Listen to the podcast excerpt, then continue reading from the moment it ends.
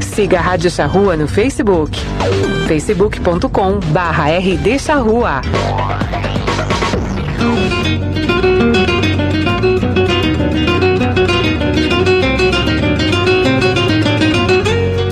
A partir de agora, Charrua Rural, com a apresentação de Bernardo Fagundes.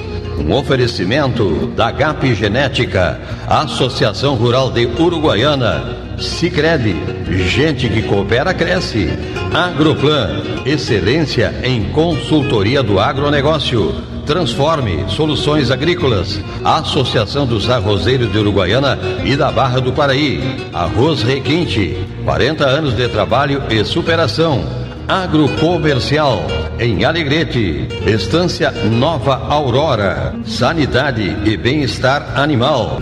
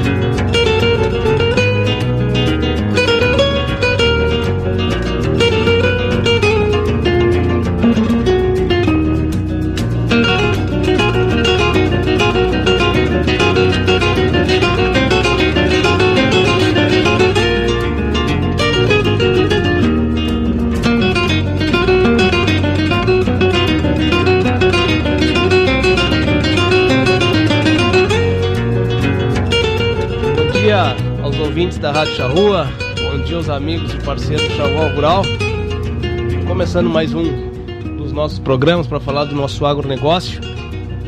Agora 13 graus e 91% de umidade.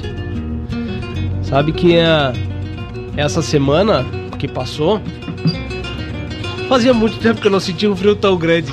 Mas tu tá louco. Mas Deus que me perdoe. Eu fui acordar. Fui acordar. Fui amanhecer. Quinta-feira. É. Só que eu amanheci. Eu amanheci no Cerro do Jaral ali. Mas tu tá louco. E eu disse, não, vou sair de casa só com uma, uma camiseta de manga curta e um casaco, não vai dar nada. Mas, Deus o livre. Bateu. Hã? Não, tava horrível, tava horrível, horrível. Né? E aí no dia seguinte lá agiou. Foi a primeira geada. Então imagina, tinha março foi a primeira geada. É, é, é um pavor isso. Exato. 30 graus depois na quarta, antes da quarta-feira. Não. É, é pavor, né? Mas tá bem. Então a, o importante, pra, inclusive para o tema de hoje, nessa queda de temperatura, é a temperatura do solo baixar, exatamente para a germinação das, das pastagens de inverno, ressemeadura das pastagens de inverno acontecem ali, as vem acontece a seus 15 graus. Depois me corrige, engenheiro agrônomo, se eu tiver errado, né? Mas acontece quando o solo está mais ou menos a 15 graus e aí elas começam a germinação. E vem aí à tona aquela questão de que a gente sempre fala de uma programação bem feita e uma antecipação de tarefas, né? Para poder chegar nesse período e ter a condição de ressemeadura acontecer, né? É, bom, eu, eu, eu sempre puxo a brasa muito pro meu lado e espero que quem nos escute não, não encha o saco disso, né? Que senão eu tô na rua. Mas é porque eu gosto muito da pecuária e, e, a gente bate nesse tema das pastagens, de fazer pastagens, o porquê de fazer pastagens, né? E hoje a gente avança um pouquinho até em como fazer essas pastagens. Porque uh, aconteceram alguns episódios, assim, nessa semana, que vieram.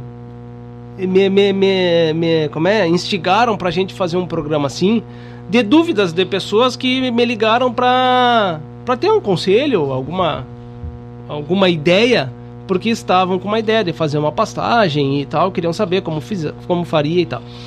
E sempre é corriqueira essas dúvidas, né?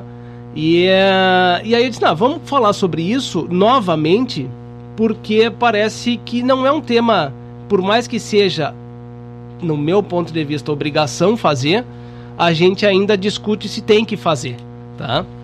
Tem muita discussão ainda se tem que fazer. Para essa conversa de hoje, tá conosco aqui o Fernando Trojan Schmidt, que é engenheiro agrônomo. Tchê, é, é, Roger, eu já disse aqui antes de começar o programa, e vou falar de novo. É, o meu medo é o temporal que está por vir, tá? Porque todas as vezes que a gente chamou esse homem, algo aconteceu em seguida antes de chegar. Tchê, tem outra ainda. É, é, além, de, além desse temporal, né? E a, a, gente plantou bastante coisa e eu tenho medo que morra alguma coisa no meio do caminho. Porque é um milagre absurdo isso. Exato, mas o meu medo é esse. Pode marcar 5 minutos, deve uns 200. Bom dia, Fernando. Tudo bem, tia?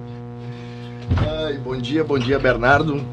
Bom dia, Luiz. Bom dia, ouvintes. Não, olha, tirando essa brincadeira aí, eu não sei se eu não. Eu ainda não paro de dar risada aqui, tia. Olha, tia. Não, é que às vezes complica, né, tia? Às vezes o cara não consegue cumprir, né? Mas dessa vez deu pra vir aí, vai dar pra trocar uma ideia boa e conversar um pouco de pastagem. A estratégia que eu tive, pra tu ver, a estratégia que eu tive foi eu liguei pra ele, né? E eu disse assim, Xê, me indica alguém pra conversar sobre isso, tá? Porque eu não tô achando ninguém, não sei o que, tá? não, quem sabe eu vou. Ah, então tá, então vamos ver, tá? Beleza. Conosco aqui também, Luiz Miranda que é gerente da Rincon de Sarandi. E eu fico feliz pela vinda do Luiz, porque é. Hã? Não, essa hora agora não precisamos, né, Luiz? Deixa, é. vamos terminar de instalar as coisas, depois a gente se vira na chuva. Agora, porque é um cara com conhecimento, né, uma pessoa com conhecimento de campo, de lida de campo, e tem uma visão muito interessante do sistema de produção, né? É, trabalha num local onde tem ciclo completo, cabanha, confinamento, é, tem todos é, essas, essas condições de trabalho e aplica, né? Então eu fico feliz porque às vezes as pessoas me perguntam assim, Tia, tem que vir, tem que ir mais gente de campo com o pé no barro. Não que os outros não tenham, né? Mas o Luiz sempre trabalhou no campo, né? Tem a vida de campo. E eu fico feliz pela, pela vinda dele, a gente poder falar isso aí. Obrigado, Luiz, pela vinda. Bom dia, Bernardo. Bom dia, Fernando. E bom dia aos ouvintes da rádio. Fico agradecido com o convite e um pouco surpreso também, porque, bem que tu falou, é difícil hoje a gente ver assim chegar e até fazer um convite desse assim pro cara do, do campo mesmo. Abrir as portas até pro cara chegar e falar de conhecimento mesmo, né? Porque... Quando, eu, quando eu convidei o Luiz, o Luiz pegou, disse, mas o que, que eu vou falar? Eu disse, oh, pode ter certeza que eu sei que tu vai falar bem. Fica tranquilo. Mas é isso aí. Muito bem. Esclarecer o que puder. Ah, Fernando, eu começo contigo, ah, porque a gente tava. A gente conversou muito nesses últimos. Nas últimas semanas. E a gente tinha, inclusive, uma experiência de, de um tipo de planejamento, né? Todo feito com bastante antecedência para as instalações de algumas pastagens que, que a gente acabou fazendo juntos. E quando chegou na hora, a gente teve que mudar.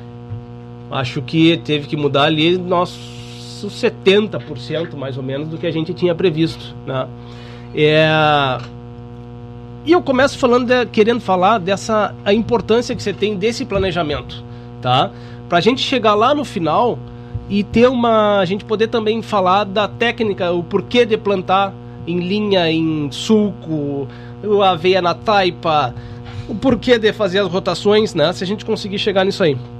Mas primeiro eu queria que a gente falasse da importância que você tem desse planejamento exatamente para suprir e tapar essas lacunas que mais tarde elas vão acontecer, né? Esses imprevistos, não é lacunas, mas imprevistos. É, assim, ó, o, bom, tudo se inicia, né? Naturalmente se inicia do começo, né? Um planejamento bem feito, né? E, e, e posteriormente disso aí vai te trazer ou vai vai, vai tentar te trazer a execução disso daí do que você planejou, né? Eu acho que todo todo produtor, né, pensando em fazer pastagem, né, ou pensando em implantar e o que implantar e aí entra inúmeras questionamentos e perguntas do que fazer, né, no inverno, no verão. Eu acho que a antecedência do planejamento é fundamental para tu te programar e, e ter assim ó, hoje nos custos que a gente está de principalmente desses insumos, né, saber o porquê colocar e quando colocar e se a necessidade, né, vai te trazer resultado financeiro de volta, né, porque isso é o que todo mundo importa, né, e uhum. busca, né, que é o retorno. Então assim, ó, eu geralmente as nossas pastagens de inverno a gente termina praticamente, né, Luiz, de implantar o verão, né, em outubro, novembro e a gente já começa a sentar para ver o que, que vai acontecer no inverno que vem ali já em dezembro, dois ou três meses antes de, de fazer essa implantação ou ato da implantação, né? Uhum. Eu acho que o produtor, esse, esse capricho, vamos dizer, de, de tu pensar é, com antecedência na implantação dessas pastagens, eu acho que vai de cada produtor. Cada produtor tem que saber na sua propriedade a importância que essas implantações têm e eu acho que tu sabendo a importância, tu também vai é, dar o devido tempo para planejar isso aí, né? Uhum como, né, quando cada propriedade tem a sua, vamos dizer assim, o que, que a pastagem para mim é no, na minha propriedade. Tchê, eu atiro qualquer coisa, faço de qualquer jeito para dizer que vou fazer. Uhum. Bom, isso é uma maneira de pensar. Então, para isso, tu não precisa sentar para pensar. É muito fácil tu decidir. E que se der certo, deu, e se não der, não tem problema. Agora, produtores que querem ter um resultado mais expressivo ou isso é uma necessidade dentro das propriedades, como uma lavoura de arroz é uma necessidade, então aí a gente tem que sentar com antecedência para poder planejar. Essa, essa, essa questão que tu comenta de fazer, né, é, fazer pro, não é fazer por fazer, mas fazer a, a, de qualquer forma, né, é, entra numa, numa, numa questão que é a, a queima da técnica, não é só a queima do, da produção, vamos dizer assim, porque não é só na pastagem em si, sim também no, no, no, no na IATF, na usar touro ou não usar, queima os touros, vou fazer só IATF, né? Isso aí entra em diversas coisas, é, é, questões, que é um problema. Eu vejo isso como um problema, porque é sempre, é sempre uma discussão de que quem faz bem feito e quem não faz bem feito sempre tem a mesma conclusão: tem que fazer. Né? Tem que fazer. Tá? É, não fazer bem feito, tá, tu, tu, vai ter um resultado e aí tu vai chegar naquela questão: ah, o AZ vem que às vezes vem. Né? Às vezes vem porque tem muitos outros problemas antes do que a semente que não era boa. Ah, tem muitas coisas antes. Eu sempre falo isso porque eu sempre tento puxar a culpa para quem eu acho que é o principal culpado, que é o, o, produtor, tá? Nessa questão de planejamento, que é o proprietário, que é o administrador, né? Enfim, é, mas fazer essa a conclusão é sempre a mesma, tem que fazer, tá? Quando você pensa no tem que fazer, é muito mais vantagem tu ir, o produtor também tem essa questão, tem que ver acontecer nas outras propriedades, né? os dias de campo são importantes, as, passar nas outras propriedades, de, de ver acontecer. E aí vai surgindo, e é que eu, foi por aí que eu vi esse aumento das pastagens acontecerem na nossa região, né? Por algumas atitudes de alguns que fizeram e aconteceram e tiveram esses resultados. Eu acho que era isso que tá, comentava antes da gente começar, né, Luiz? Que até pouco tempo, pouco, vamos dizer, olha, que nove anos, dez anos atrás, a gente não via uma discussão tão grande assim como era, como é hoje de ter que fazer as pastagens, né? Tu passaste por várias propriedades, né, Luiz? Nos conta um pouquinho em relação a isso. É, assim, ó, eu acho que é, é, falando da, da parte de implantação e que, que a turma sempre bate essa questão da, das pastagens. É, hoje a gente quer produção, né? Até porque essa questão do, do que tu quer, quer ver funcionar as coisas e, e as coisas foram se apertando mais que tu hoje tu vai botar um insumo na terra, tu quer ver o resultado daquilo ali, até por questão de custo e coisa. Mas as pastagens assim, ó, é, é, agora na nossa região aqui, que já faz um, vai fazer seis anos que eu estou pro lado Uruguaiana, a gente não via tanto é, a turma querer fazer e fazer como tem que ser. Tipo, a gente mesmo teve experiências de, de pastagem é, a lanço, teve experiência em pastagem em linha e, e essa parece que está meio virando a tradição que tem que ser o suco em tudo. O Fernando, que, que é lavoureiro também, e planta soja também e, e vê que a necessidade é grande uhum. para te ter uma produção melhor. Eu acho que esse ponto é fundamental de se comentar, é, porque sempre se tem é, um erro muito grande. A gente tem um costume da lavoura de arroz, saiu a lavoura de arroz, ela tem é soca, tá?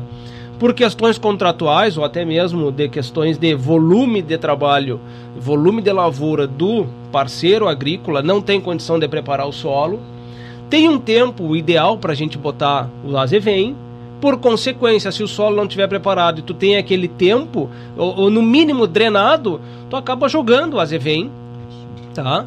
E aí Bom, aí o problema já está instalado. Aí é correr atrás da máquina para fazer acontecer. Né? E essas drenagens aí, que nesse ponto que tu toca, Luiz, é independente, e eu acredito que é independente de como for, se é na lavoura, se é num campo preparado, se é num campo nativo, ela tem que ser feita. Né? As experiências que vocês tiveram com sem drenar, né, não devem ter sido agradáveis, né? Não foram nada. É assim, ó, é, a gente teve, falando mais específico em soca é, de arroz, a gente. O pré-cultivo é que é uma, uma briga um pouco maior, porque, claro, o pessoal não quer abrir a lavoura, não quer cortar tanto, porque depois a hora de plantar o arroz e começar a fechar, o trabalho é um pouco maior, né? Então, sempre os pré-cultivo que é um que a guerra é maior um pouco e a gente assim nunca pôde ver assim, ó, ah, temos um pré-cultivo, esse ano é um pré-cultivo de, de, de, de, encher os olhos, é coisa de fundamento. Mas trabalhar em soca que vai ficar parada, que, que é lavoura que não vai voltar na rotação, a gente já conseguiu implantar leguminosa e teve um sucesso imenso, né? Tanto que agora foi preparado novamente para arroz, está tudo entaipado lá e as leguminosas continuam lá. Uhum. Só que foi uma drenagem assim de roda de ferro que a gente teve uma experiência de cortar cortar fio perto, perto e, e largamos aquela leguminosa ali com azevém. Foi tudo meio na, na pressão assim de última hora, decidimos, trouxemos leguminosas, jogamos ali e a coisa ficou bem feita. Uhum. Eu acho que nesse solo mais baixo é o fundamental da coisa, tudo é drenagem e pelas experiências que temos tendo é o suco. Uhum. O suco é fundamental para um monte de coisa. Esse uh, aveia, azevém, as leguminosas, no suco. Tem que ser suco, tem que ser suco. Porque o suco vai te trazer aquela drenagem. Ah, tu, tu tá com a pastagem instalada, veio uma chuva, e tu tem que tu tá com pastejo ali vai trabalhar trabalhar com contínuo horário. É, se tu não ter um já teve também né nós já tivemos experiência de ter no suco e ter com, com rotativo aí uma uma drenagem a cada 10 metros de distância. No suco ah choveu 70 tu tirou o gado hoje não precisa tu esperar quando é de tarde tu vai lá tu solta o gado, o teu pisoteio é, um, é bem menor, não vai ter tanto estrago, e a outra lavoura que foi drenado com, com, com a rotativa e tem aquele espaçamento maior, tu já muitas vezes tem que segurar mais, porque também tu planta uma aveia de qualidade, tu vai ter uma população boa de planta, tu tem uma massa boa de, de um volume bom de pasto, quer dizer, uhum. então tu não quer sol, tu quer soltar o gado para comer e aproveitar, não para fazer pisoteio. É. É umas experiências que a gente teve, né, Fernando? Bem boas aqui. O, o, o Luiz comenta da, da rotativa, né? Para quem, quem nos escuta e não sabe o que, que é a rotativa, é, tem uma, um implemento, né? Que é um que ela drena, que ela tem duas formas, tá? Esse implemento. É, o implemento ele tem uma roda, tá? Que ele é tocado por um, por um, por um motor, tá? É, ela é uma roda estreita. Aí o que, que deve ter aquilo? 10 centímetros? Por aí, né? Ele é estreito e ele vai bem profundo. Se quiser, faz bem profundo. E tem a rotativa, que ela abre uma, um valo é, de que, uns 40 centímetros, por aí, né? É. E ela é, ela é horizontal, né? Ela é horizontal, então ela é um valo muito maior. Largo, exatamente. E eu vejo muito melhor ela do que a, a do que a, a, outra, essa essa é, espora. espora é o nome? É, por isso que é bom ter um, né? um engenheiro aqui conosco. A, essa é tipo espora, porque o fato dela ser é, menos larga é mais fácil com que o animal é, entule ela com o pisoteio. Ao contrário da rotativa horizontal, essa aí que ela é não tem esse problema. Além do mais, e aí por experiências nossas lá, quatro anos foi o que durou esse, essa, esse dreno com a rotativa, tá? Ao ponto de tu passar de carro, tu passar de trator e tu sentir aquela caída, né? Diferente quando tu tem a, a espora que ela se, se entulha, é rápido de, de acontecer isso aí. Ou roda de ferro, que também é outro tipo de drenagem, né? Independente disso, qualquer uma tem que ser feita, né? Porque tem que fazer com o que tem, né? E é, se tem a roda de ferro, se tem, então faz Pode fazer, né? E eu acho interessante isso aí que o, que o, que o Luiz comenta, é, Fernando, porque da questão do suco, né? Fazer o suco. É, eu não sei um pouco dessa história do suco, a chegada do suco aqui. Isso aí foi numa. Os Estados Unidos faz demais, mas foi numa ida da, da turma para lá. Como é que você trouxe isso aqui para cá? Tu sabe? Olha. A técnica o primeiro contato, para fazer sinceramente, eu acho que o primeiro contato que eu vi em sulco, a gente tem que. Todo mundo tem o seu mérito, né? Eu acho que foi num dia de campo, se eu não me engano. Acho que há muito tempo atrás o Marcos Fritz trabalhava em Itaqui e foi lá com ele. Uhum. Isso daí. Não sei como ele fez o desenvolvimento, né? Ou com quem teve junto com ele mas foi alguma coisa desse tipo que eu me lembro, mas há muito tempo atrás. Uhum. E aí tu vai pegando a evolução disso aí, né, Bernardo? Luiz, tu vai pegando as lavouras, né? o que que era as Evem para nós aí? Também há 10 ou 15 anos atrás. Tu não te preocupava quase nem largar gado na soca, tu largava um azevém e, e boa noite, era uhum. aquilo ali, deu, e tinha o que tivesse. Aí hoje tu tá falando em qualquer, qualquer vamos dizer, é, produtora, vamos dizer, da, da pastagem, qualquer, o cara que faz a pastagem, seja do dono de campo, o rendatário, que seja, tu tem, geralmente, nas propriedades, tu tem um lavoureiro. Uhum. Então, é, a roda de ferro é uma coisa rotineira e mais comum para um lavoureiro. Mas hoje tu também já pede para o lavoureiro passar uma roda de ferro na soca. Uhum. Então isso também já começa a evoluir. Daqui a pouco tu tu tem uma rotativa, tu já busca que o cara passe uma rotativa para ficar uma coisa mais bem feita, entendeu? E daqui a pouco a gente também não sabia o que era camalhoeira. E hoje já é, não é que seja comum todo mundo ter uma camalhoeira, mas hoje tu pode falar num círculo de, de gente e as pessoas já sabem o que é uma camalhoeira. Que de quem sabe daqui 5 anos ou 10 anos isso seja um equipamento ou menos tempo comum na propriedade, tu entendeste? Claro que ele veio pela implantação da soja, né? Pela uhum. drenagem. E isso daí, essa introdução da soja para nós aqui na região e a drenagem que a soja pede, isso também arrasta a pecuária de uma maneira muito boa, tu entendeste? Uhum. Porque além de tu ter, nós saímos de quem sabe 3 mil hectares, 2 mil hectares, 4 mil hectares de soja para 10, para 8, para 12, eu não sei o que está hoje. Uhum. E tu imagina a Uruguaiana com 30 ou com 40, se isso aí é né? Na verdade, não pode passar mais uns anos como esse, né? Mas Claro. eh, tu imagina se isso criar corpo, isso também faz com que a gente vai ter um salto de implantação e de volume forrageiro muito maior pela soja. Uhum. Porque, querendo ou não, uma soca de arroz é, é um custo enorme. Assim, ó, tu terminar uma lavoura, isso eu te digo porque a gente já fez. E essa conta, geralmente, tu não bota pra pecuária pagar. Assim, ó, tu, tu, tu, tu tem que derrubar uma soca pós-colheita que eu tenho que plantar azevém ali da melhor maneira. Ou camaleoar em cima de uma soca.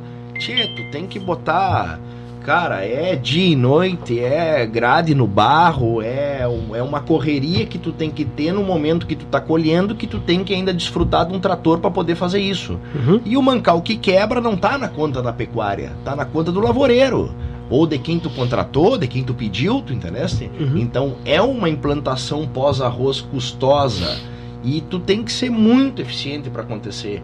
Agora, tu não precisa ser o extremo de fazer isso aí, mas também daqui a pouco, tu fazer um azevém numa soca, tu também pode fazer bem feito. Às vezes a diferença do, do sucesso ali é só o capricho. Então tu, tu, tu já é uma soca, então, cara, não te custa drenar. Tia, mas eu não tenho rotativa ou camalhoeira, não, camalhoeira não, mas os rotativos que os guris dizem que é bom, não. Mas, não, mas o, a roda de ferro para implantação e para o nascimento do azevém já serve. Ah, ela vai entulhar, beleza, mas vai fazer teu azevém nascer, tu entendeste? Depois é outra história, se tiver entulhado. Pode, tu pode ao longo da tua pastagem ter um pastoreio numa área mais encharcada, mas ele nasceu, ou nasceu melhor se tu não tivesse drenado. Eu acho que essas evoluções vão ser constantes, tu entendeste? Uhum. desde de- dessa dessa dessa preocupação do produtor de fazer mais bem feito, como a preocupação de ir atrás de materiais melhores, de ir atrás de uma coisa certificada, de, de, de né? Uhum. Eu acho que isso também muda aos poucos na cabeça e vai, quem sabe a gente vai se tornando, né, produtores de pasto melhor, né? Eu, eu acho que a gente pula etapas, né? O, o, a- o pecuarista pula etapas na ânsia de produzir mais, tá? Com total boa intenção. Nenhuma má intenção diante dentro dos processos, mas é, pula etapas. É, essas que tu comentaste, né? É, fazer a drenagem, ela é uma obrigação, ela tem que ser feita independente do que do se for soca, se não for, é, é isso que a gente está comentando, né? E além disso, tu precisa que nasça bem. Então eu vou drenar. Não tem como fazer essa soca, não tem como virar essa soca, tá bem? Então precisa drenar. Drena isso aí. Teu custo já vai lá embaixo, tá? Nasceu, tá tudo jóia, choveu, eu tive que pastorear, drena de novo. Teu custo tá barato ainda, pra, ao invés de preparar aquela soca, né? Essas, essas conjunturas, essa, essa forma de, de juntar esse mosaico de opções, né? É, é muito da capacidade do produtor de articular isso aí acontecer, Do né? acesso. Do- exato, né? Da possibilidade da, da- da- até mesmo é, é, relação que você tem com o vizinho, que você tem com o lavoureiro, que você tem com quem tiver aquele implemento, né? Então, é, é, chegamos num ponto que não adianta mais tu ter a, a léguas lá, tá o outro vizinho, tu nem sabe quem é, tu não te dá com ele, tu brigou porque o touro entrou, tchê, uma hora tu vai precisar, né? Uma hora tu vai precisar. Agora, tu comentaste também da questão do custo, né? É, esse custo não fica para a pecuária, né? É, eu acho um erro esse aí. Esse é um erro grande e é por isso que talvez as coisas também não aconteçam, né? É, deixar na mão do lavoureiro só fazer, daqui a pouco essa não é a saída, né? Essa, esse custo vai ser preparado para quem utilizar. Bom, então se quem utiliza é quem paga aquela conta. E isso não só na relação proprietário é, arrendatário e sim é lavoura com a pecuária, independente de se é tu plantando ou se não é tu plantando, né? Então o centro de custo eles vão ser separados.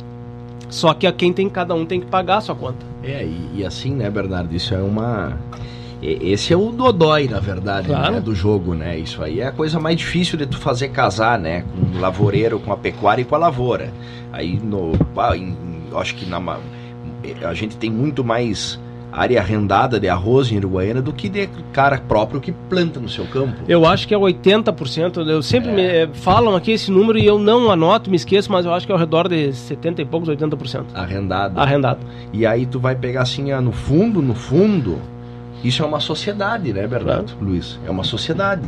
Porque a lavoura e a pecuária usam a mesma área tu é sócio sem querer. Uhum. Porque a maneira que tu me deixa uma coisa é a maneira que eu vou ter a sequência. Terminou a lavoura de arroz, agora é o meu negócio pecuarista. Começa a minha safra. Tu terminou a tua, tu entendeste? Então, essa relação, ela, eu acho que tem que. No momento que tu casa isso e as duas partes são claras, e assim, ó, claro que aí tu tem que estar tá parando de bater boca, porque o cara né, que o trator passou por cima da tua porteira e tu já tá de cu com o cara por causa disso aí, tu entendeu? Isso tu tem que passar essa fase, tu entendeu? Uhum. Então quando tá ajustado, eu acho que é, tu não fica sentindo que tu tá trabalhando para alguém Aquilo tu tá fazendo pro todo, porque quando tu voltar lá, lavoureiro de arroz, tu vai ter aquilo já meio caminho andado pro teu preparo, tu entendeste? Daqui a pouco o pecuarista, o dono do campo te ajuda com alguma coisa do custo, porque nada hoje é de graça, tu entendeste? Esse casamento tem que e isso tudo muda de propriedade para propriedade, né, uhum. verdade, Luiz? Tu tem uma com dois cortes, que é ping-pong, tu tem repete corte dois anos e tem três cortes, tu leva cinco, seis para voltar, é outra coisa. Daqui a pouco nessas que tu tem mais corte, tu não precisa sair logo atrás da colheita fazendo terra. Tu pode deixar pro próximo janeiro, que tá tudo mais tranquilo, não tem aquele palharedo, tá seco pro cara arrumar, tu entendeste? Eu acho uhum. que é uhum. uma coisa de ver cada um com a sua realidade, mas uhum. que dá para casar, dá. Uhum. uhum. Obviamente que cada um parte uma, uma hora vai ceder um pouco, né? Claro, claro. O, o, lá na, na Rincon, é, eu tive, tenho já de alguns anos uma experiência muito boa, porque a gente realiza a produção de fenos lá na Rincon. Né? A gente, enquanto quatro folhas, né, que presta esse serviço. É, é, é um cenário que eu tenho como ideal, até mesmo na, na rede na, na, na página da estância, eu publiquei. E é, porque é, é, o, é o que eu tenho como ideal, é colhido no seco, tá? É, um, no máximo dois dias depois, aquela palha tá seca, no ponto ideal de enfardar, a enfardadeira correndo atrás. Dois dias, três dias depois que você começa, que você começou o serviço, já tem máquina recolhendo os fardos, tá? É, então vamos botar aí uma lavoura de 80, 100 hectares. Em uma semana, uma semana, uma semana e meia, tá toda ela feita os fartos. Os, os, os já estão sendo recolhidos, que vai levar mais uma semana, mas no que os fartos terminaram, já tá voando o azevém para tá, tá voando o avião para plantar o azevém. Tá? Esse é o que eu tenho um cenário como ideal de acontecer dentro da janela ideal de semeadura, né? É, esse ano se repetiu praticamente isso lá, né, Luiz? É, lá na, nas socas e, e, e, o que a produção de fenos, que foi mais um ano com um cenário ideal de produção, né? É, como é que tu vê, Luiz, essa, essa também essa questão de relação, além de, de tu ter muito tempo de campo, passar-se por, por algumas propriedades, né? Essas dificuldades que a gente está relacionando aqui de arrendatário e proprietário essas experiências que vocês passaram? Tchê, assim, ó, o, isso que o Fernando falou da, da, dessa relação aí, tipo, o cara. Isso aí é meio. Era meio uma. Uma cultura que existe, em muitos lugares existe e, e ainda tem, tu vê. Tipo, que o Fernando mencionou ali do cara. O cara derruba a porteira e o granjeiro vem, cruza por cima e quebra a tua porteira, entendeu? Isso é isso é uma das assim, ó, umas brigas mais rotineiras é. que tu vê onde tem a pecuária e a agricultura junto. Uhum. Ali tudo começa. Cerca e portento. Então, tipo aquele cara lá que vai o lavoureiro lá vai cortar a lavoura, dificilmente ele vai querer saber se tu vai jogar um azevinho ali em cima ou tu vai drenar e, e sei lá o que que tu vai fazer. Ele quer cortar o arroz dele, quer passar as máquinas dele, quer ir embora entendeu? Uhum.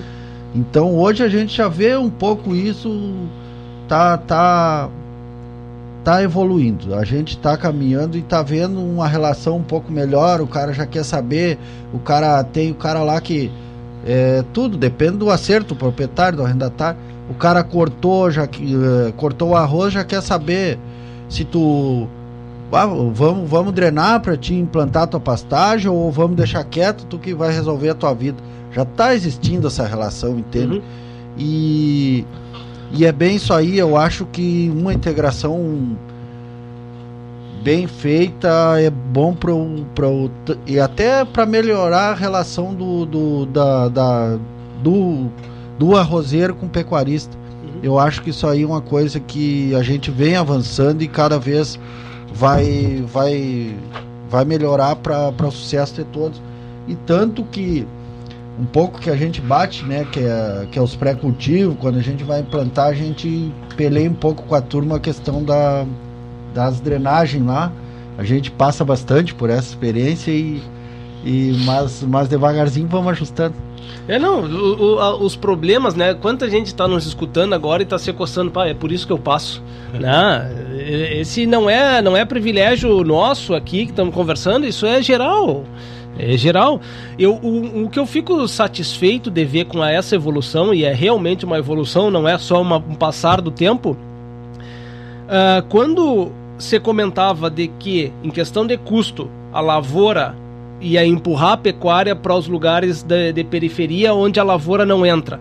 Joia, num primeiro cenário é exatamente isso. O que, que eu ganho mais? Eu, pecuária ou agricultura? Agricultura. Então pecuária tu vai para lá e a agricultura vem para os melhores campos. Joia, o que eu vejo agora é de que a agricultura está entrando, a agricultura, a pecuária já está entrando, não, já entrou, né? Dentro da lavoura, né? ela faz parte integrante do processo de produção. É, e aí é por isso que a gente sempre bate no sistema de produção. Se não é um negócio dentro de outro negócio. E aí, começando por aí, negócio dentro, dentro de outro negócio, já, já vai, vai dar da porcaria. Né? Não, não adianta.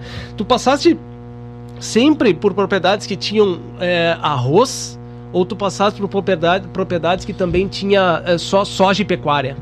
É, eu tive uma experiência, minha primeira experiência quando eu comecei numa propriedade era era isso foi em 98, 99, 98, 99.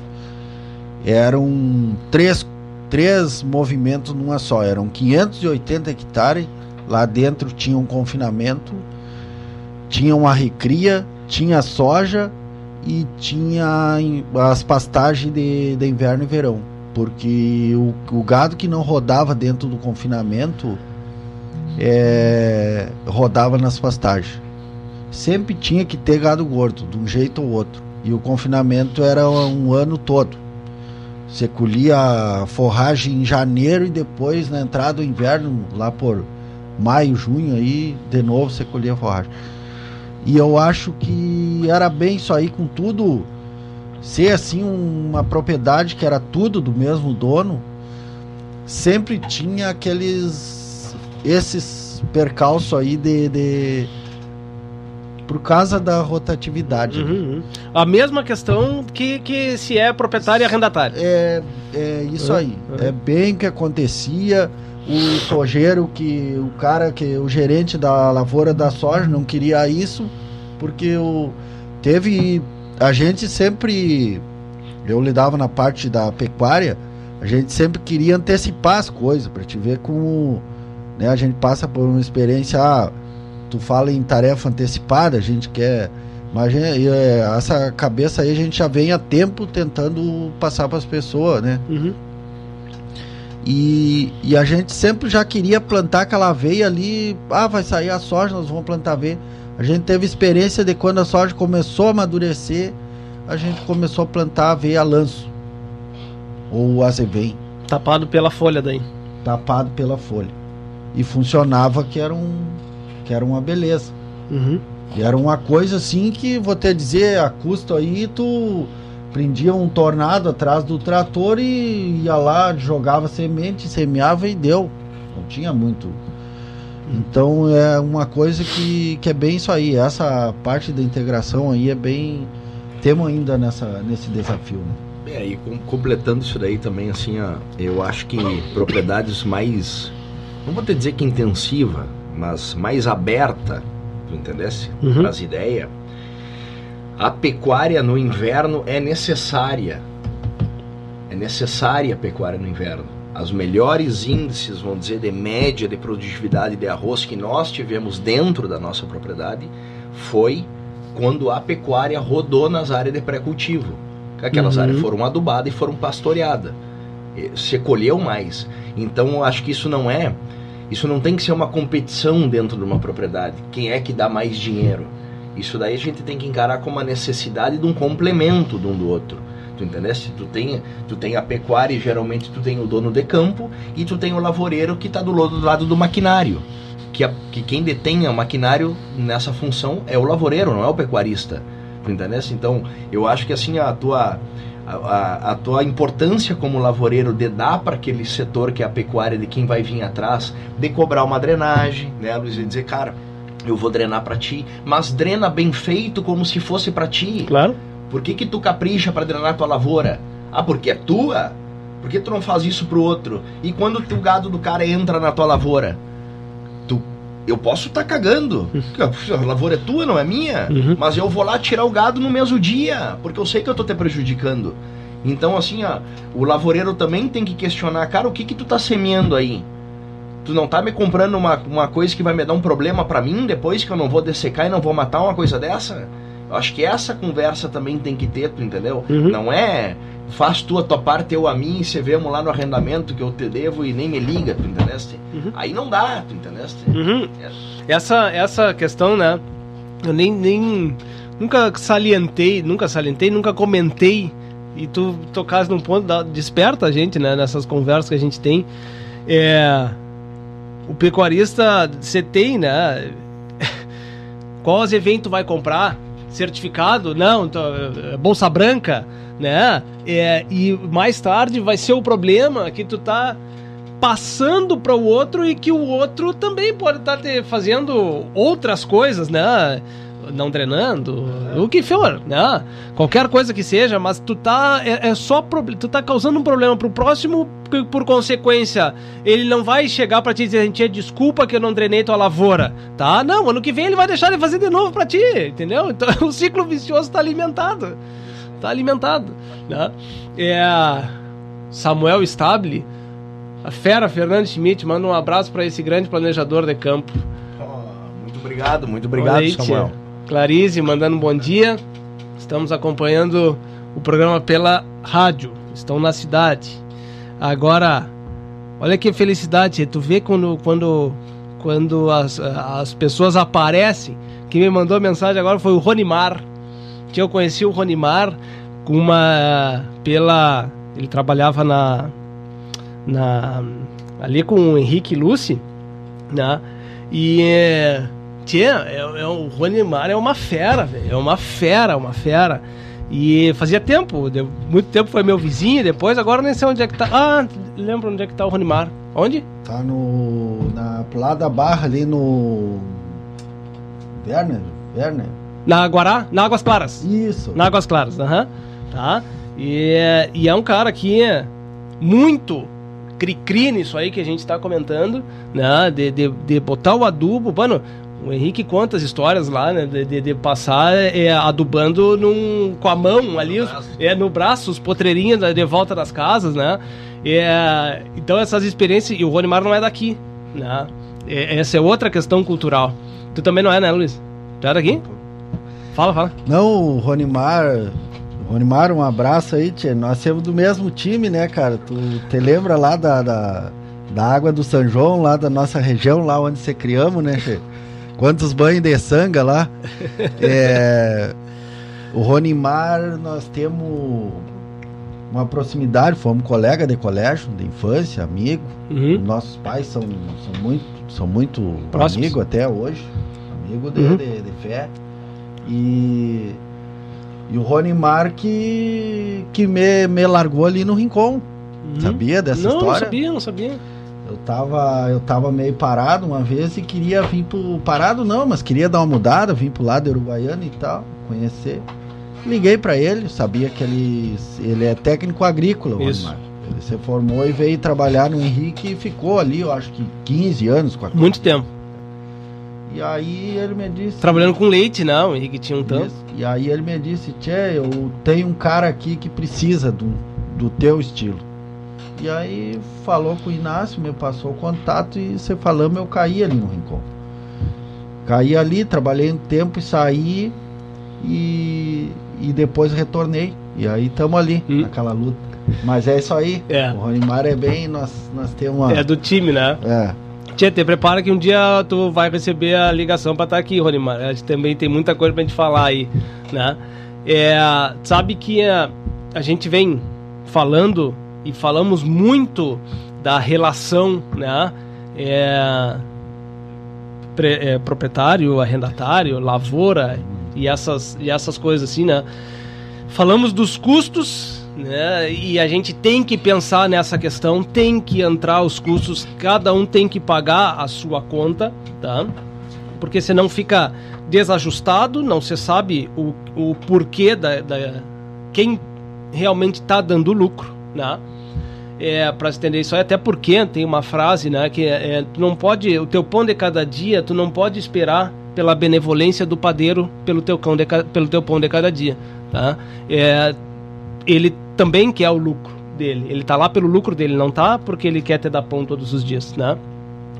Da mesma forma que também proprietário, arrendatário também tem que ter essa relação, né? Essa é a minha visão e tem 30 milhões de outras visões, todas respeitáveis e todas aplicáveis, tá? Por pior que seja e por melhor que seja. Ah, só que a gente entra numa questão que é- aí vão, vão nos perguntar, ou vão estão pensando, tá bom, dreno, mas eu faço a lanço no sulco, eu faço em linha no sulco, né? Eu sempre tive experiência e é pessoal de é, as EVEM na linha não andar bem, né? Esse ano tá maravilhoso. Quatro dias tá tudo nascido. Tá tudo nascido, né? Foi janela ideal que você fez, foi tudo certo, não deu nada errado, tá? Bom, demos sorte nisso aí, né? Planejamos, vimos que dava, você fez.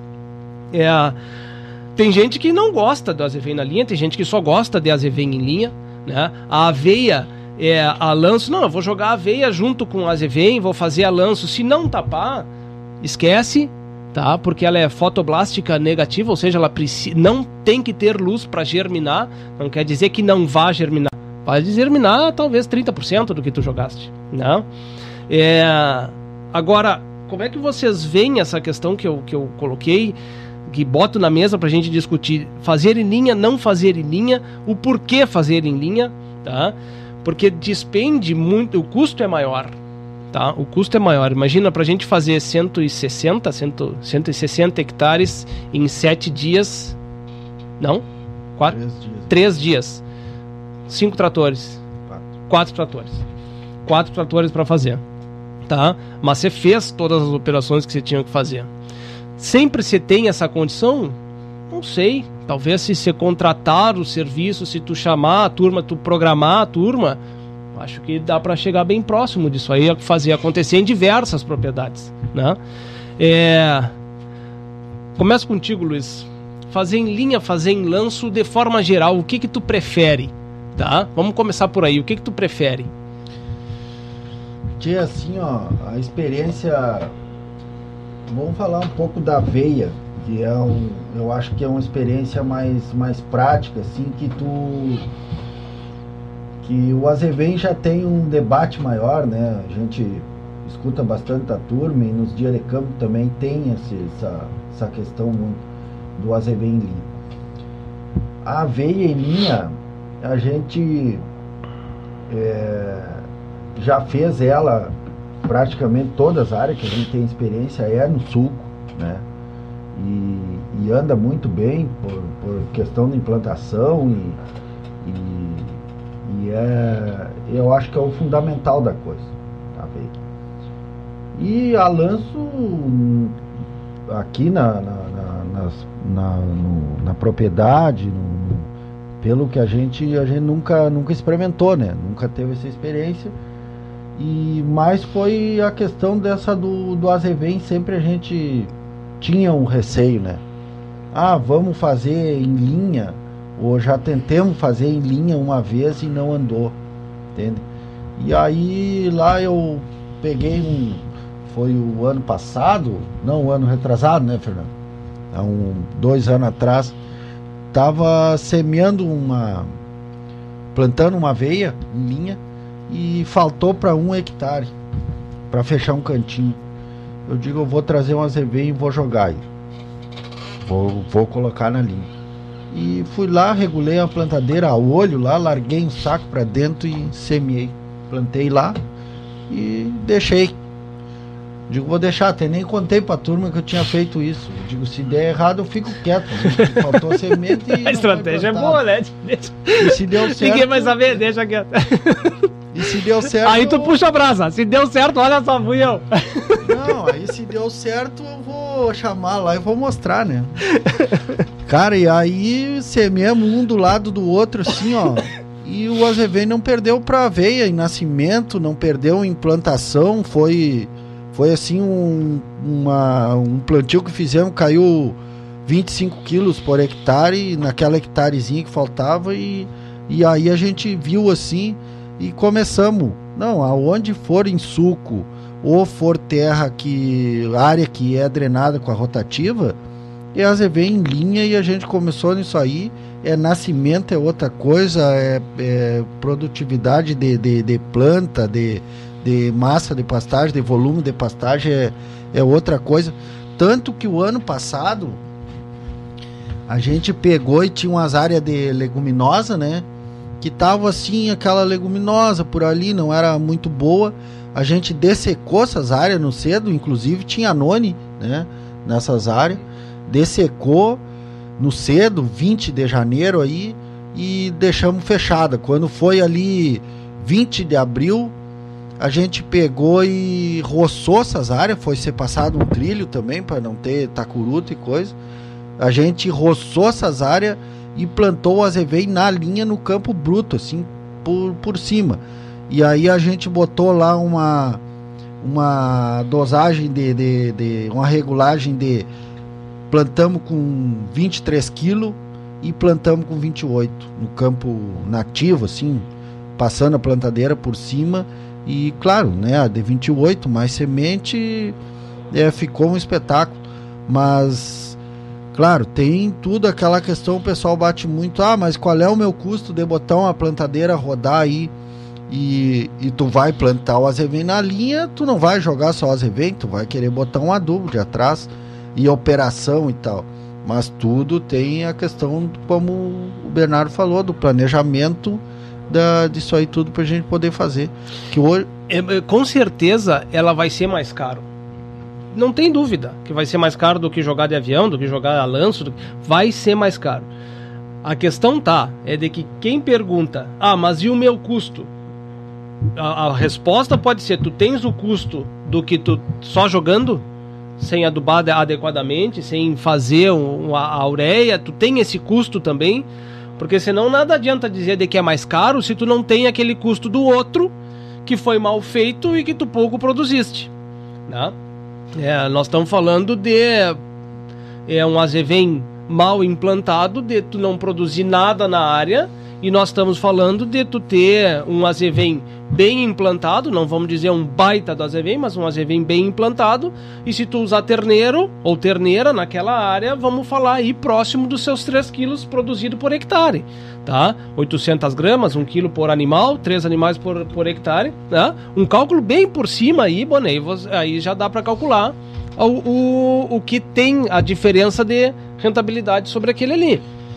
É, lucra, é, desculpa, lucratividade bruta, rentabilidade não. não e, e, também assim, né, tu acha...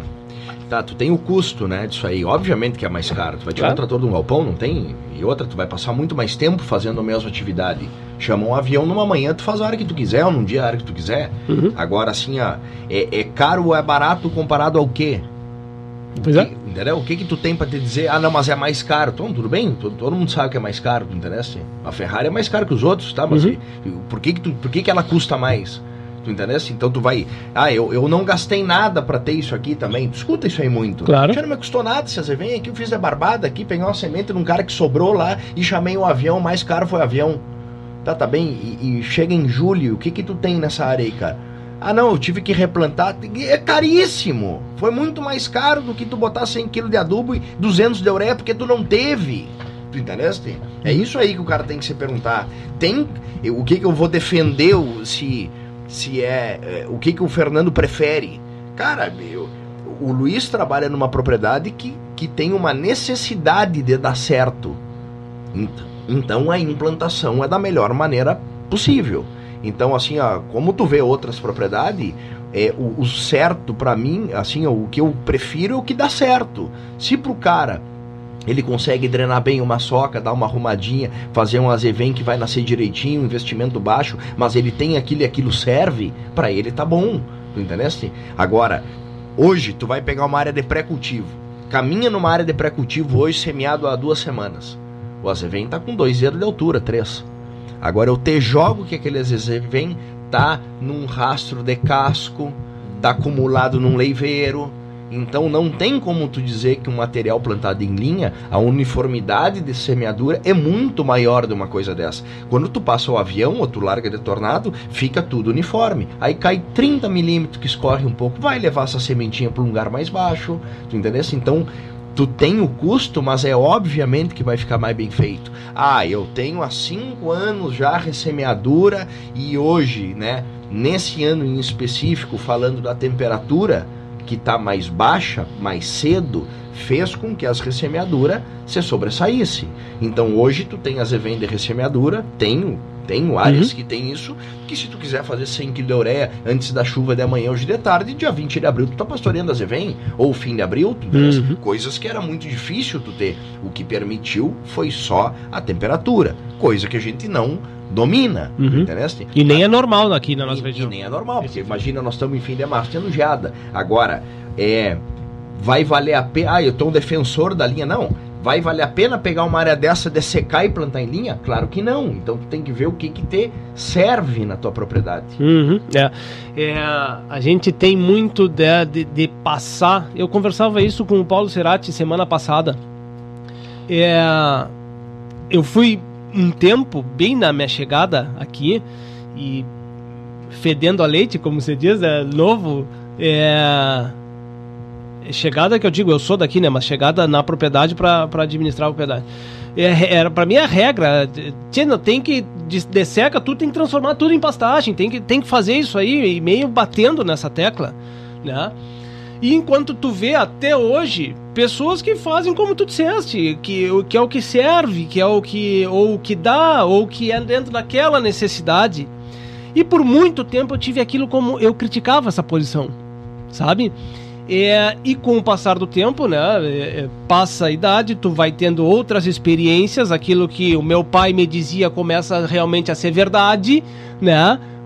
Tá, é, é, a gente primeiro luta para que eles não tenham razão, né? Depois a gente vai vendo que não, realmente ele tinha razão que ele me disse. Difícil é assumir depois, né? Que, que eles dizer que eles tinham essa razão. Mas enfim. E hoje eu tenho uma posição, um, um, um posicionamento de que, tio, o cara tá certo errado tô eu de dizer de que ele está errado, porque eu não sei qual é a experiência do cara, eu não sei qual é a, a vivência dele ou por que, que ele está fazendo aquilo, né?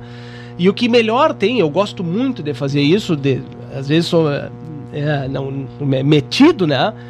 De chegar nas propriedades e perguntar o porquê das coisas, sabe? Por que que tu faz isso? Por que que tu tem esse anone aqui? Por que que tu não cego? Sabe? Perguntar os porquês para tu entendendo essas realidades e passar o tempo tu vai pegando essa experiência e vai chegando nessa conclusão de que tu comentasse. O cara faz assim porque para ele serve isso aí. Para ele paga os custos dele, para ele, enfim, né? É, mas isso só o tempo nos nos é, faz essa, pensar. Essa briga, né? Essa briga é a gente quando é mais novo, que tu chega nos lugares, a gente sempre tem a tendência, parece que tu tem que provar para alguém que tu foi melhor do que a antiga geração, né? Uhum. E na verdade não é, né? Claro que teu, hoje eu tenho filho, né? E, e sou filho. Então, assim, ó, eu depois que nasceu meus filhos, eu entendi muito mais meus pais. Claro. Tu entendeu? Claro. Então, tu vai até uma parte, o teu pai e tua mãe vão até uma parte, e, e tu quer ir disso mais pra frente, entendeu? Mas como é que tu começou a tua parte? É porque aqueles cabelo branco não foram à toa. Uhum. Tu entendesse? Então, assim, ó, tu colhe 370 por quadra sempre. Cara, é- tu tá errado aqui. Não, pô, cara, como é que tu vai dizer isso aí pro cara? Uhum. Entendeu? O cara tem uma safra guardada na frente, o cara não tá errado. Ele pode não fazer da maneira que tu quer, mas não necessariamente tá errado. É. Aí tu vai me dizer aquele dia ali, ó, lá no intensivo que vocês deram, Luiz, no para implantação. Tchê, 160 hectares em três dias. Como é que. Cara, é muito difícil tu pegar propriedade falando de pastagem que consiga fazer isso aí. Agora, por que que tu fez? Porque tu tava planejado para fazer. É a importância que cada um dá. Tinha que fazer antes da chuva e você fez. Você trabalhou sábado, você trabalhou domingo, você trabalhou segunda e terça-feira choveu. Entendeu? É, é esse aí. Uhum. Que- não é todas as propriedades que vão fazer 160 hectares ou 200, ou que, quem sabe tem a gente, obviamente, com poder de fogo de fazer mil em três dias, Claro. mas não vão fazer, porque não é a importância de fazer, tu entendeste? Eu chamo um avião, não tiro minha plantadeira de dentro do galpão. É, é- Uhum. Essa é a diferença das propriedades. É. Então não tem como dizer também que tá errado. Exato. Tá certo cada um dentro do seu da sua perspectiva, É, é, é isso, mas é só o tempo, só o tempo pra dizer isso aí. É. Luiz, eu volto contigo, a gente precisa ir pro intervalo. A gente volta contigo, guarda o que tu precisa dizer. A Associação dos Arrozeiros de Uruguaiana valoriza os seus associados e mantém diversos programas para promover o desenvolvimento da atividade orizícola, sempre incentivando o empreendedorismo e a qualificação. Temos orgulho de nossos parceiros que participam ativamente do nosso agronegócio. Braços fortes que produzem o alimento, geram renda e criam oportunidades. Você que cuida também da sua lavoura, merece uma instituição que cuide bem de você. A Associação dos Arrozeiros de Uruguaiana. Desenvolvimento se alcança com trabalho e parceria. Agrocomercial Saúde e Nutrição Animal, uma empresa que conhece a rotina do produtor rural e que está sempre alinhada em contribuir no foco da produtividade, com trabalho forte e conceituado que se difunde em todos os segmentos da cadeia produtiva, com uma linha completa e variada de produtos veterinários, rações, minerais, proteinados, energéticos, sêmen, sementes e fertilizantes. Venha nos visitar. Aqui nosso parceiro é você. Em Uruguaiana, na Setembrino de Carvalho 404, entre Flores e Andradas. E em Alegrete, na Barão do Amazonas 276, em frente ao Hospital Militar. Acesse www.agrocomercialonline.com.br. Atenção, produtor rural, a Imembuí chegou em Uruguaiana. A Imembuí Alimentos oferece uma completa estrutura de assistência técnica com profissionais capacitados, proporcionando orientação precisa e segura para melhor aproveitamento e rendimento das lavouras. Contamos também com a parceria das melhores marcas de insumos e defensivos agrícolas do país. Solicite ou faça uma visita na filial em Uruguaiana, Estrada BR 472, número 100. Atendemos também Itaqui região. Imembuí Alimentos, presente na agricultura, auxiliando o produtor. Estância Nova Aurora, tradicional criatório das raças Erifor e Brafor e ovinos ideal. Produz animais com as mais modernas técnicas de reprodução, ganho genético, rigoroso programa de seleção, sanidade e bem-estar animal. A Nova Aurora informa seus clientes que comercializa touros Brafor e Erifor diretamente na propriedade. Agende sua visita 34 12 40 33 ou 9 9607 1050 e-mail campanha nova aurora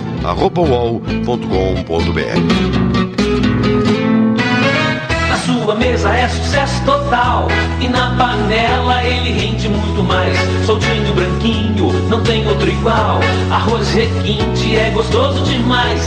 Requinte, requinte no almoço e no jantar. É saboroso, muito fácil de fazer. A gente logo sente pelo paladar Escolha requinte você vai ver Na mesa da família tem perrequinte. Arroz requinte, gostoso demais. Na mesa da Instalando o Integro em sua lavoura, você pode monitorar seus levantes hidráulicos à distância, em tempo real, podendo acessar os dados dos equipamentos a qualquer momento através de um celular, tablet ou computador, com diversos modelos à sua disposição. O Integro se adapta às suas necessidades. Integro, tecnologia nacional desenvolvido em Uruguaiana pela Eletroeste. Eletroeste, a energia que você precisa. Na Flores da Cunha, 2350.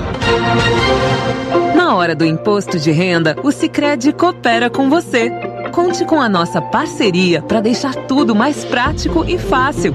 Acesse o informe de rendimentos através dos nossos canais, receba a restituição direto na poupança Sicredi e antecipe a restituição para realizar seus objetivos quando quiser. Saiba mais em sicredi.com.br/irpf e aproveite. Sicredi, gente que coopera cresce.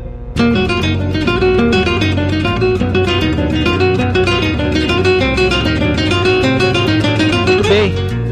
Estamos voltando para o nosso programa, agora 15 graus e 79% de umidade. Está aqui conosco o Fernando Schmidt e o Luiz Miranda. E, mas antes da gente continuar contigo, Luiz, guardasse o que tu quer, tu tem para nos falar, né? É, agradecer aos nossos patrocinadores, a Associação Rural de Uruguaiana, a Associação dos Arrozeiros de Uruguaiana e Barra do Quaraí, o Arroz Requinte, o alimento de todas as horas, Grupo Ciolim, há mais de 40 anos de trabalho e superação. A Agrocomercial, aqui nosso parceiro é você. Lojas em Uruguaiana, Alegrete e Quaraí. E Membuí Uruguaiana, contamos com a parceria das melhores marcas de insumos e defensivos agrícolas do país. Localizada na saída para Barra do Quaraí, na BR-472. Solicite ou faça sua visita. Contato pelo telefone 55 99623 9936. Eletroeste, materiais elétricos, tecnologia e automação. Estância Nova Aurora, tradicional criatório das raças Erefor e Brafor e ovinos ideal. Produz animais com as mais modernas técnicas de reprodução, ganho genético, rigoroso programa de seleção, sanidade e bem-estar animal. A Nova Aurora informa seus clientes que comercializa touros Brafor e Erefor diretamente na propriedade. Agende sua visita através do telefone 3412 4033 ou ainda pelo celular 99607 1050 e pelo e-mail cabanhanovaAurora.com.br. Cicred, gente que coopera cresce. Meta Assessoria e Consultoria Rural é uma empresa especializada em gestão de propriedades rurais com sede em Uruguaiana e Santo Antônio das Missões, abrangendo toda a fronteira oeste e Missões. Contato pelo telefone 559-9906-4614. E hoje nosso novo parceiro está entrando conosco aqui, fico bastante feliz, é, porque é uma pessoa que, que atende a minha propriedade e além disso dá para se ver o desenvolvimento e capacidade que tem empreendedora, né? Teve fora da região e agora está voltando. GTEC, assessoria, é, desculpa, GTEC, assistência agrícola. Mecânica de manutenção de implementos e máquinas agrícolas, reforma de colheitadeiras, pulverizadores, manutenção de tratores, balanceamento de rotores e reforma de implementos em geral. Então, é, GTEC entrando junto com um dos nossos parceiros para desenvolver esse programa que hoje a gente toca, né? Contato pelo telefone 55996516519. Rafael Ari.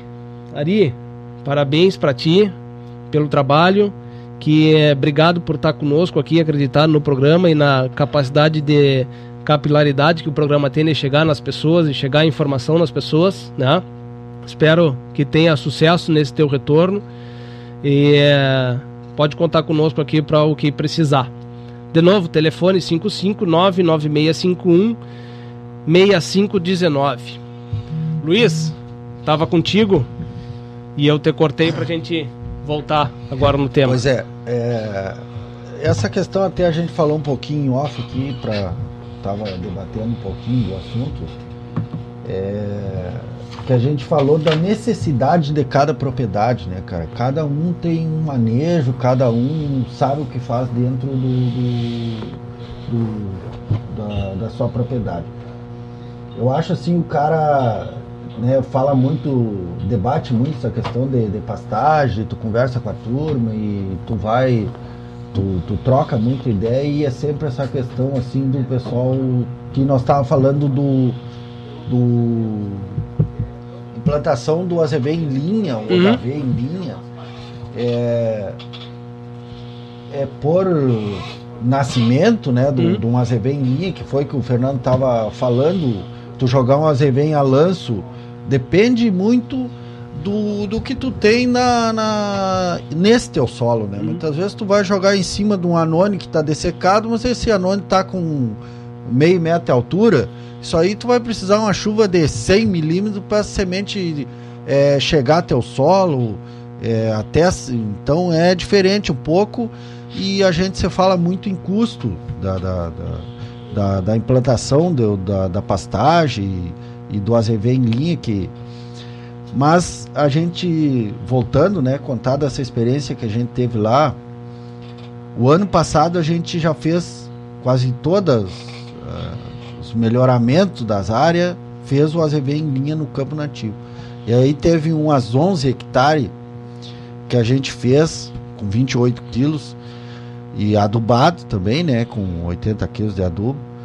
E e nessa área, por isso que eu digo, o custo, a gente vem muito nisso, né? Tem um custo mais alto, mas vamos ver o que que qual é a necessidade? O que para que que eu preciso fazer que esse azevém se instale mais rápido, que eu tenha uma melhor pastagem? Tipo, em 11 hectares, a gente esteve preparando 90 tourinhos. Cortou no meio ali. Aí tu faz o cálculo, um tourinho de é, 360 quilos, consumindo aí 0,7, 0,8% uhum. consumo de cabeça a dia. Uhum, de suplementação. De suplementação. Uhum. Numa área aí que, né, então tu vê qual é o resultado disso. Uhum. É, é, é a questão do... O, eu vou fazer, o porquê que eu vou fazer, que necessidade que eu tenho de fazer, né? É é, movimento de fazer 160 hectares em três dias, quatro dias, né? Porque precisa chegar, esses animais precisam chegar agora, que estão sendo desmamados, precisam cair nas pastagens, porque elas têm que estar entouradas com 14 meses. Né? É, e quem não tem esse sistema, quem faz uma recria, está saindo de um campo nativo de baixa qualidade, que foi desse ano, mas que teve um rebrote muito bom, agora né? Tava seco e é, se choveu, que tá chovendo, e teve aquele rebrote, dá para esperar? Bom, cada um tem essa realidade, né? Essa necessidade. É, o, o mosaico dessas, dessas conjunturas elas vão se estabelecendo. E o, o Fernando, enquanto a gente estava no intervalo, comentou, né? Planejamos tudo lá, dezembro, janeiro e em fevereiro você fez visita na área e você trocou 70% do que estava planejado, né? Mas como também tem propriedades que vão chegar em dezembro, vão planejar para março, e março mudou todo o cenário e vai continuar fazendo o que planejou em dezembro, porque é esse é o modelo do cara, né? É, essa questão assim, tipo, a gente até contando a, a o manejo que foi feito, a implantação de pastagem, fomos na, na, na tua propriedade, no Quatro Folha lá, que a gente tem a parceria, e a gente chegou lá, ah, o porquê de então esse loqueteio, como o termo que o Fernando usou, de, de fazer 160 hectares em três dias, movimentar três trator, quatro caras, cinco caras, plantadeira e tal. A gente sabendo que as janelas de chuva tá a gente não sabe o que vai acontecer para frente. frente. Será que vai quando que vai vir a próxima chuva para nós pegar essa chuva para a umidade para nascer essa quando que nós vamos conseguir entrar para sulcar, entendeu? Uhum. Então a gente chegou ali, olhou, o momento é esse e foi o que foi feito porque claro. precisava e nós precisamos dessas pastagens, como tu frisou para a gente vai tirar essas fêmeas para para recria, para ali as terneiras que estão sendo desmamadas. Nós precisamos delas em outubro, novembro aí precisamos delas com um certo peso para entrar em serviço EATF, uhum. né? Uhum. Então, por isso que eu digo, cada propriedade tem seu manejo, tem o seu sistema e eu acho que é válido, né? O pessoal tá, tá, tá querendo avançar hum, é, cada vez melhor e melhorando essa parte da pecuária que, que até há pouco tempo atrás é, você falava mais tipo região da Uruguaiana, o arroz uhum. e cabanha, né? Que falava. Ah, a genética. É, né? tem não sei quantas cabanhas, tem o arroz. Hoje está entrando a soja, hoje já tem gente produzindo milho, trabalhando com silagem uhum. e esse tipo de, de, de... evolução. Eu chamo é, isso aí de, é. evolução. Né? A gente está chegando no, no final do nosso programa e eh, lá no início lá eu comentei da, da capacidade, a necessidade que você tem de, de, de para tu conjecturar tudo isso aí, tu ter de boas relações. Porque daqui a pouco quem está nos escutando está dizendo assim, muito bonito que vocês estão dizendo, mas eu adoraria fazer, mas eu não tenho dinheiro para fazer. Tio, eu vou te dizer que tu não precisa de nada de dinheiro para fazer isso aí. Se tu tiver boas relações, conhece pessoas, que eu acho que isso na vida é uma das coisas mais importantes que você tem, né, de, da, é uma das capacidades que você tem de evolução é conhecer pessoas, né? É de ter boas relações, né? De tu ser bom com os outros também. E é, é cheio de gente, não é um ou dois, é cheio de gente querendo botar gado nos lugares. Tá? Não é um ou dois. Né? Ou ah, as grandes famílias. As, na, esquece isso. É cheio de gente fora do setor do, uh, do agronegócio. Tá? Que quer investir. São pessoas que querem investir. Tá? Então, tu tem essa possibilidade de não ter nada de dinheiro e ter o teu campo tapado de gado, né? Até mesmo tu tem a possibilidade, se tu tem alguma condição de caixa, tá? De tu ter uma área preparada onde tu gaste só com a pastagem e o cara coloca, o parceiro coloca o gado. Porque muito das conjunturas que você tem hoje aqui é a seguinte: eu tenho terneiro, eu vou levar para serra. O cara vai gastar com frete e vai pagar lá 70, 30. 70, 70 fica para o produtor, 30 fica para o parceiro que colocou o gado. Por que, que tu não faz isso aqui e o cara não gasta o frete? O cara vai ficar aqui se tiver isso aí. A soja está aqui, está com esse cenário aqui, não precisa ir para a serra para fazer esse custo. Entende? Então, é, ah, eu tenho mais um caixa ainda, então faz o seguinte, então tu coloca a pastagem, tu faz um 70-30 e coloca o teu gado também dentro da pastagem. Então tu não precisa ter todo o dinheiro para botar a pastagem, para ter o trator, para ter o gado, para ter... tu não precisa ter nada disso. Agora tu tem que entender os modelos que podem ser feitos.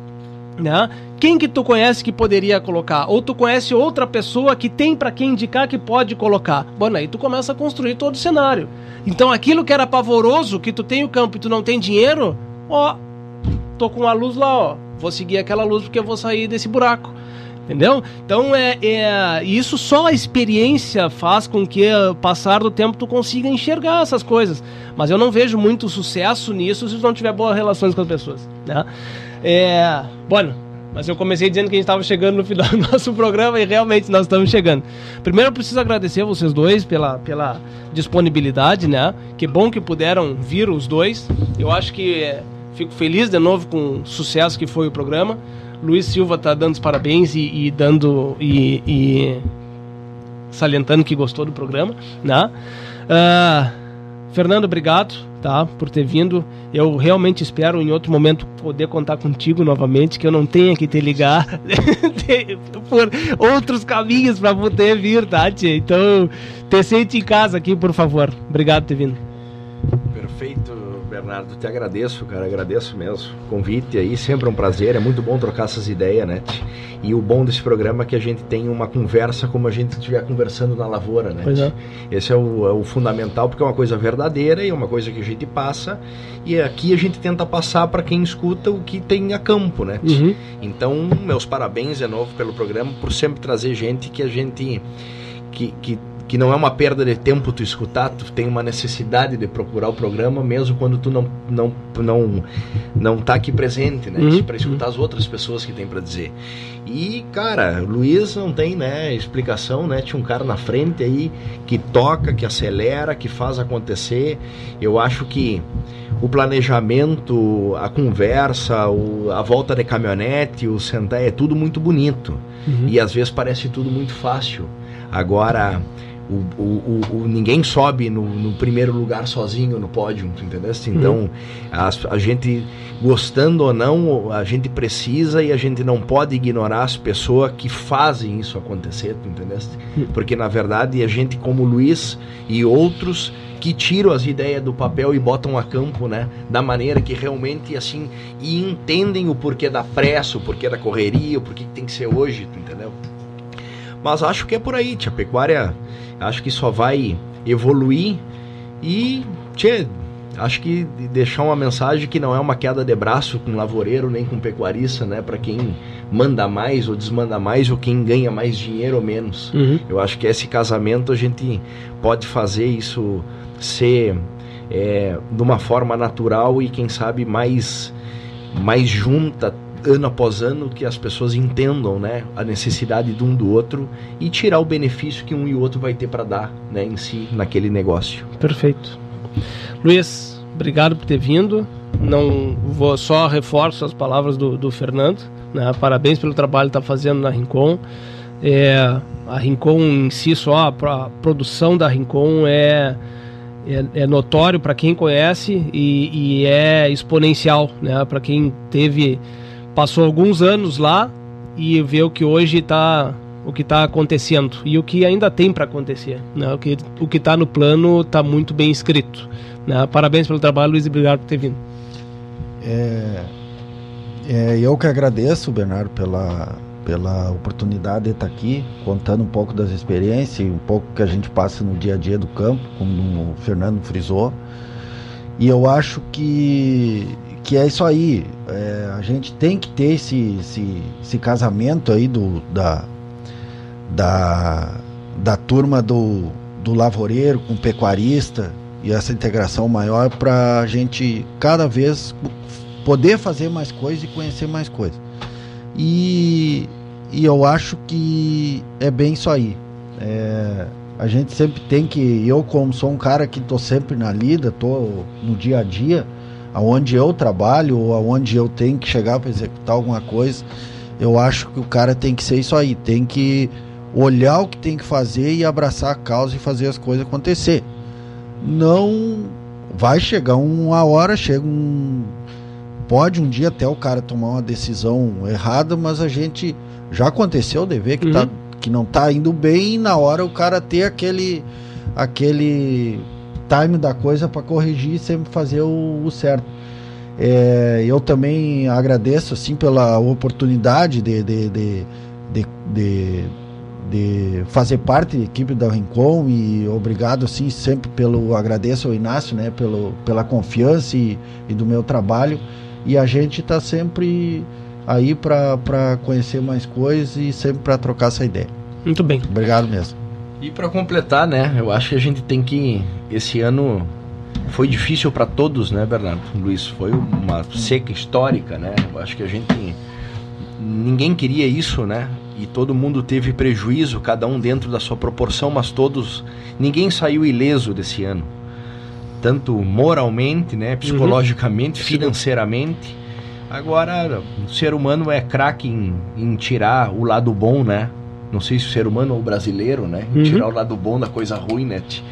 E acho que a gente tem que nós dentro das necessidades a gente sempre evolui, né? Uhum. E aí a gente deixar aí como produtor, né?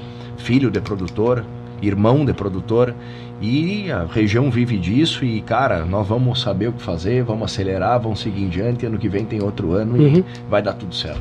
A gente tem que ter eh, consistência nas coisas para fazer a coisa acontecer, né? Acreditar, ter um rumo, né? É, a vertente ela não traz em si a intenção de sanga, muito menos a pretensão de ser rio. Mas acredito que na constância de nascer vertente se torne no tempo semente de sanga e infância de rio.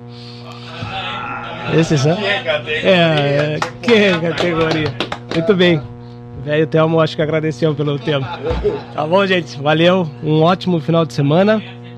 Amanhã, sete e meia, o programa repete, né, na rádio, e em questão de 15, 20 minutos, é, deve estar nos podcasts aí, nas plataformas de podcast.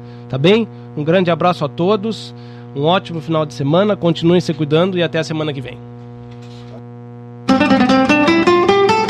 A Associação dos Arrozeiros de Uruguaiana valoriza os seus associados e mantém diversos programas para promover o desenvolvimento da atividade orizícola, sempre incentivando o empreendedorismo e a qualificação.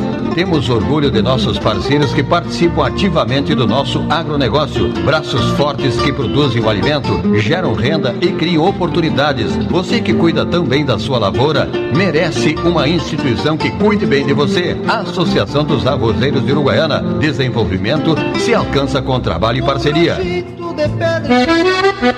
Agrocomercial Saúde e Nutrição Animal, uma empresa que conhece a rotina do produtor rural e que está sempre alinhada em contribuir no foco da produtividade, com trabalho forte e conceituado que se difunde em todos os segmentos da cadeia produtiva, com uma linha completa e variada de produtos veterinários, rações, minerais, proteinados, energéticos, sêmen, sementes e fertilizantes. Venha nos visitar. Aqui nosso parceiro é você. Em Uruguaiana, na Setembrino de Carvalho 404, entre Flores e Andradas. E em Alegrete, na Barão do Amazonas 276, em frente ao Hospital Militar. Acesse www.agrocomercialonline.com.br.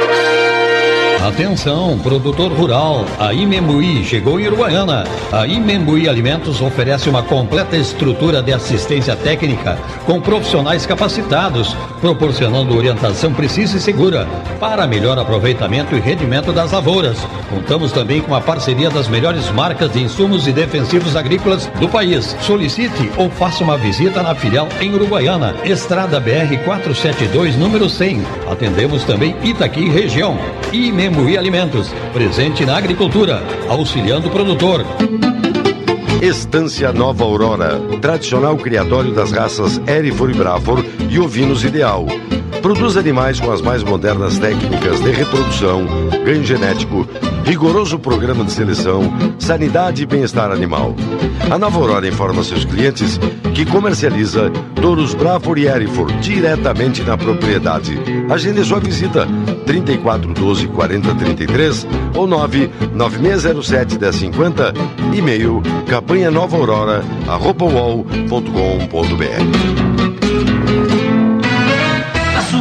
é sucesso total e na panela ele rende muito mais. Soltinho, branquinho, não tem outro igual. Arroz requinte é gostoso demais. Requinte, requinte no almoço e no jantar. É saboroso, muito fácil de fazer. A gente logo sente pelo paladar. Escolha requinte e você vai ver. Na mesa da família tem que ter requinte. Arroz requinte, gostoso demais.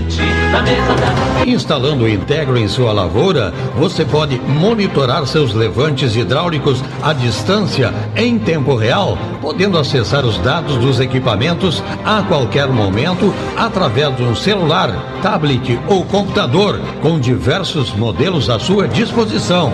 O Integro se adapta às suas necessidades. Integro, tecnologia nacional desenvolvido em Uruguaiana pela Eletroeste.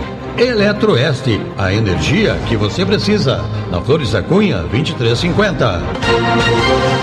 Na hora do imposto de renda, o Sicredi coopera com você. Conte com a nossa parceria para deixar tudo mais prático e fácil. Acesse o informe de rendimentos através dos nossos canais, receba a restituição direto na poupança Sicredi e antecipe a restituição para realizar seus objetivos quando quiser. Saiba mais em sicredi.com.br/irpf e aproveite. Sicredi, gente que coopera cresce.